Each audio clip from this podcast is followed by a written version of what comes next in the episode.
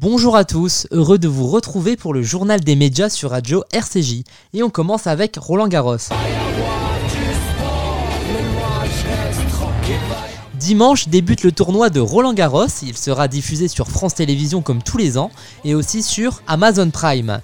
La plateforme proposera tous les matchs du cours Simone Mathieu et tous les matchs en nocturne qui se joueront sur le cours central de Philippe Chatrier.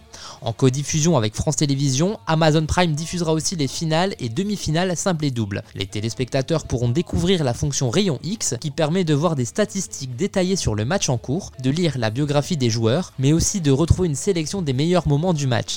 Parmi les journalistes et commentateurs, Clémentine Sarlat, Thibault Leroll, Frédéric Verger, Virginie Santilli et l'humoriste passé par Téléfoot, Paul de Saint-Cernin. Chez les consultants, on retrouvera Amélie Mauresmo, Marion Bartoli, Fabrice Santoro, Patrick Mouratoglou, Arnaud Clément, mais également Arnaud Di Pasquale, Séverine Beltram, Sarah Pitowski et Sergi Bruguera, double vainqueur de Roland Garros. Parlons d'une autre plateforme qui a fait l'actu cette semaine, Salto. Comme je vous le disais la semaine dernière, hier soir la plateforme américaine HBO Max a diffusé l'épisode d'événement de Friends. Et l'épisode est déjà disponible en France, il est à retrouver en VO sous-titré sur la plateforme française Salto qui signe un joli coup. Friends The Réunion sera diffusé prochainement en version française sur le groupe TF1. Restons justement sur TF1 avec Christophe de Chavannes qui quitte la chaîne pour C8. Dès lundi 14 juin à 19h40, il animera le jeu Apprendre ou à laisser qui avait été relancé par Cyril Hanouna l'an dernier et s'était arrêté temporairement en mars. Il succède à Arthur, Julien Courbet et donc Cyril Hanouna à l'animation du jeu des boîtes. C8 est une chaîne du groupe Canal+, et justement parlons de Canal+, qui souhaite diffuser des films 3 à 4 mois après leur sortie. Le but serait de concurrencer et de garder un avantage sur les plateformes comme Netflix. Dans un entretien accordé au Figaro, Maxime Saada, dirigeant de Canal+, s'est insurgé contre le fait que les plateformes de streaming vont prochainement être autorisées à diffuser les films en France 12 mois après leur sortie contre 36 mois actuellement.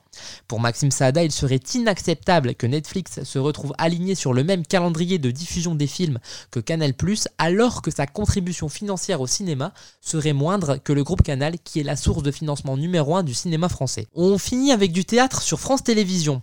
À l'occasion de la fête des mères dimanche, France 5 diffusera ce soir à 20h50 la pièce Le livre de ma mère avec Patrick Timsit. Sur scène, il interprète les mots du roman Le livre de ma mère d'Albert Cohen et rend hommage aux mamans de façon émouvante. Le seul drame de ce monde, c'est que ma mère soit morte. Mon enfance est morte en même temps que toi. Tu les veux avec des tomates ou des petits pois, tes boulettes? Fils des mères encore vivantes, n'oubliez plus que vos mères sont mortelles. Les mots d'Albert Cohen, interprétés par Patrick Timsit. Ma bien-aimée, je te présente à tous maintenant. Le livre de ma mère, vendredi à 20h55 sur France 5. Autre pièce de théâtre diffusée mardi soir, cette fois sur France 2, Papy fait de la résistance. La comédie culte qui a connu un succès au cinéma et au théâtre dans les années 80 est de retour cette année. Désormais, Martin Alamotte, co-auteur de la pièce, jouera le rôle du Papy et Catherine Jacob jouera le rôle de Madame Bourdelle. Merci de nous avoir écoutés et à très bientôt pour une nouvelle chronique média sur Radio.